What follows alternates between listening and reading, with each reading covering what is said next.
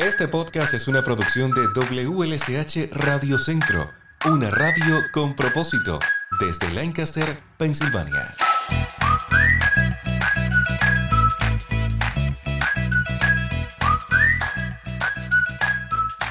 Hola, bienvenidos a este bonus especial de nuestro podcast. Hoy WLSH, madre de este podcast, está de aniversario.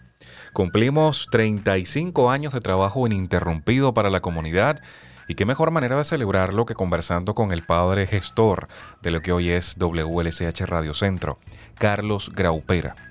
Carlos es actualmente el CEO en Spanish American Civic Association, SACA, y me cuenta cómo fueron esos primeros años y cuánta luz pudo brindar Radio Centro a una comunidad latina que prácticamente estaba a oscuras, sin ninguna educación cívica sobre la vida en este país. Con el paso de los años, Radio Centro ha evolucionado y marcha acorde a los nuevos tiempos, sin olvidar nuestra misión de acompañar, educar, informar y entretener. Celebramos 35 años y compartimos contigo parte de nuestra historia. Carlos, gracias por acompañarnos en este bonus especial de nuestro podcast. Lázaro, un placer siempre estar contigo y compartir. Y felicidades también, porque ¿cómo no felicitarlo en este aniversario 35 de WLSH Radio Centro? Si usted fue el padre gestor de, estas ideas. Eh, parece mentira que 35 años han pasado. Pero bien vividos. Claro que sí, ha sido una experiencia muy buena. Muy buena. Carlos, ¿y cómo, cómo se recuerda ese 14 de septiembre del año 1987, fecha que marca el cumpleaños de, Radio Centro? Bueno, esa fecha, en esa fecha cumplimos con una promesa que le habíamos hecho a la comunidad. Eh, aquellos que estuvieron por aquí en los 70 y los 80 van a recordarse que había mucha desorganización, eh, porque la gente estaba entrando, no había, no había una plataforma cívica que atendiera las necesidades de un pueblo que estaba llegando y aumentándose eh, diariamente. Y entonces empezamos el asunto del centro y a proveer servicios y, atender las necesidades de la gente y crear una, un concientizaje, ¿no? Que somos comunidad, que nosotros nos, nos cuidamos a nosotros y que nos levantamos por nuestros propios esfuerzos, pero siempre había ese deseo en la comunidad que necesitamos tener una emisora. Porque queríamos oír música de nosotros, saber de nuestra cultura y hablarnos, tener una conversación. Y en esos tiempos hubieron individuos que trataron de, de las emisoras americana, norteamericana, tener dos horas el sábado, una hora en, en, el, en, el, um, en los domingos. Algo que, bueno, fue algo, fue un, fue un intento, fue un inicio, pero nunca llegó a cumplir la necesidad y el deseo de la comunidad. Entonces empezamos a planificar una estación comunitaria, no comercial, pública, educacional, comunitaria. Porque nuestro carácter es comunitario, ¿no? No es comercial. Y entonces cuando se fundó eh, la emisora, eh, estábamos en un cuartico con dos o tres piezas. Eh, estábamos usando los la, la rueda esa y, los, de, discos de la cinta. Yo llegué a ver eso, yo tengo historias con eso, es súper complicado trabajar. Sí, esas cosas están en un museo hoy en día. no, en Cuba se usan todavía, no sé si, si nos habremos adelantado tanto, pero recuerdo en Cuba se usaban. Aquí no se, no se sabe ni lo que es eso, aunque eso está volviendo, porque todo, todo, todo regresa aquí. Y entonces fueron en los voluntarios que levantaron esto, mantenieron eso. Y lo demás fue historia. Hemos, nuestro compañero Héctor Valdés siempre dice, a mí me llamaron y me dijeron que esa, esa emisora no iba a durar ni tres meses. ¿En serio? Sí, él, él se acuerda de eso y lo repite.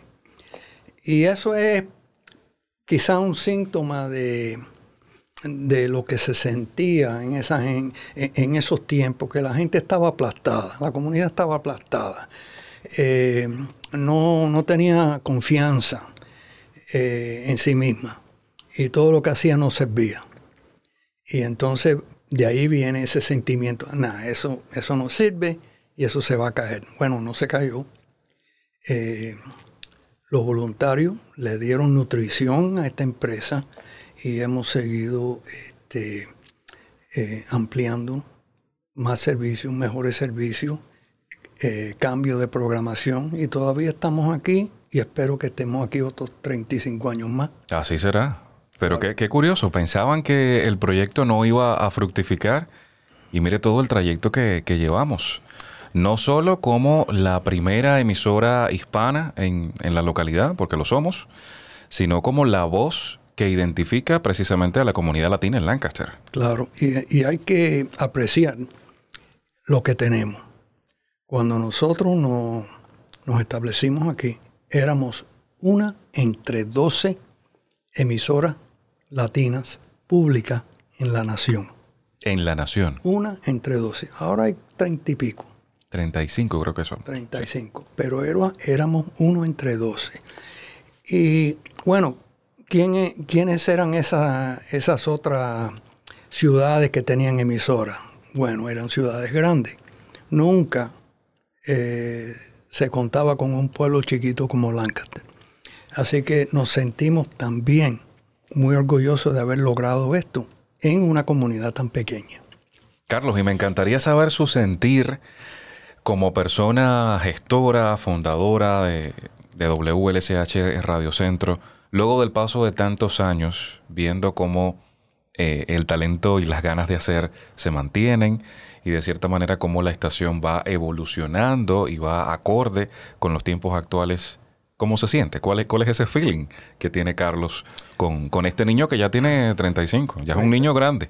35. Eh, bueno, yo, creo que ah, eh, nos toca a veces abrir la puerta, abrir la puerta, eh, prender la luz y dejar que eso, que los demás corran eso. y, y, aquí lo que pasó fue eso.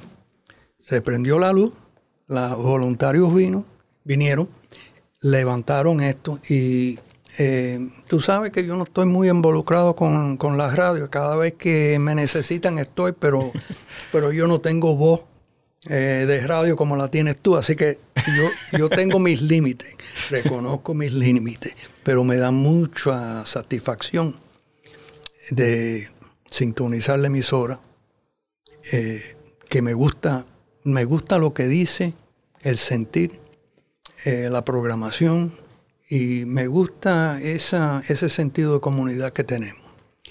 Yo diría que aunque se fundó esto para cubrir las necesidades de la comunidad hispana, eh, Radio Centro ha sido un gran recurso para la comunidad de habla inglés, eh, porque hemos sido un, un puente entre las dos culturas y hoy en día el hispano está repartido donde quiera, aparece donde quiera, pero en esos tiempos había mucha separación, mucha división y no estábamos incluidos en todo lo que estamos incluidos ahora.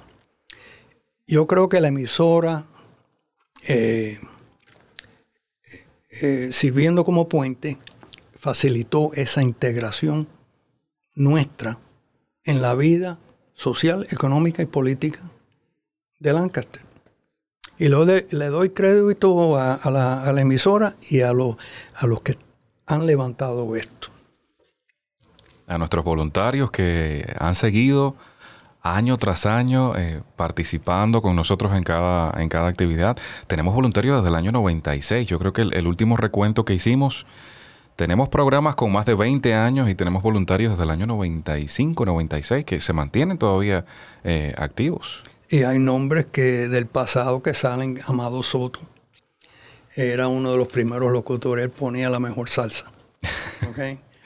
Eh, Ramón Rodríguez eh, y Héctor Valdés han estado aquí desde, desde el principio. Eh, Mesa Tapia ha estado un montón de años aquí. Así que eh, tenemos unos veteranos aquí que hay que apreciarlos mucho. gente de batalla, gente de corazón y que van a seguir con nosotros por mucho tiempo más. Ese es el deseo.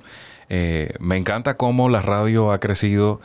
Eh, cuando inició me comentaban, porque por ley de la vida no estaba, era muy joven, no estaba ni siquiera en el país, pero me comentaban que surgió como una idea comunitaria para la, o sea, para la zona, prácticamente para, la manzana, para el, centro del pueblo y la manera en la que ha crecido la radio, que recibimos a diario reportes desde otras ciudades, desde otras partes del país, pues me llena de orgullo, porque salimos del ámbito de Lancaster para abarcar mucho más. Ahora estamos en el, en el universo entero. En streaming, sí, nos escuchan donde quiera. Donde quiera, hasta en China.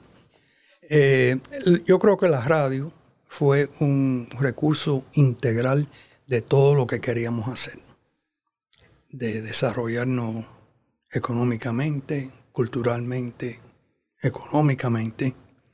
Eh, mucha gente consigue trabajo escuchando la emisora.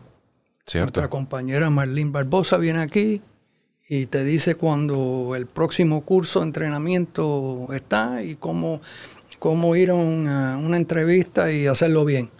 Y y así, así hemos facilitado las oportunidades a la gente. Y muchas personas que incluso durante la pandemia perdieron su, su empleo y a través de los anuncios de nuestros sponsors pudieron retomar eh, su vida laboral, a veces en otros campos, pero contribuimos de cierta manera a ayudar a la comunidad en un momento difícil a, a retomar su vida.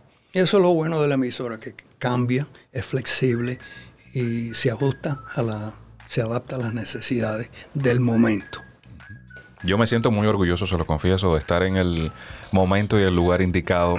Así que transmitimos con este bonus del podcast una felicitación especial a todos nuestros compañeros de trabajo en, en SACA, a nuestro equipo de voluntarios aquí en WLSH, Héctor Valdés, prácticamente fundador, y Claudia Galdames al mando de este, de este barco, que ha sabido cursar por las aguas eh, pese a las tempestades y ahí nos vamos a mantener. Quiero agradecerle, Carlos, por acompañarme en este bonus especial del podcast. No podíamos dejar de mencionar el aniversario de la radio, ¿verdad? Claro. Que no, no, es imposible. Hay que celebrarlo. Ese medio que enamora y que yo sé que es su, su medio favorito. 14 de septiembre, aniversario 35 de WLSH Radio Centro. Gracias a Carlos Graupera, CEO de SACA, por acompañarme en este episodio. Gracias a ti, Lázaro.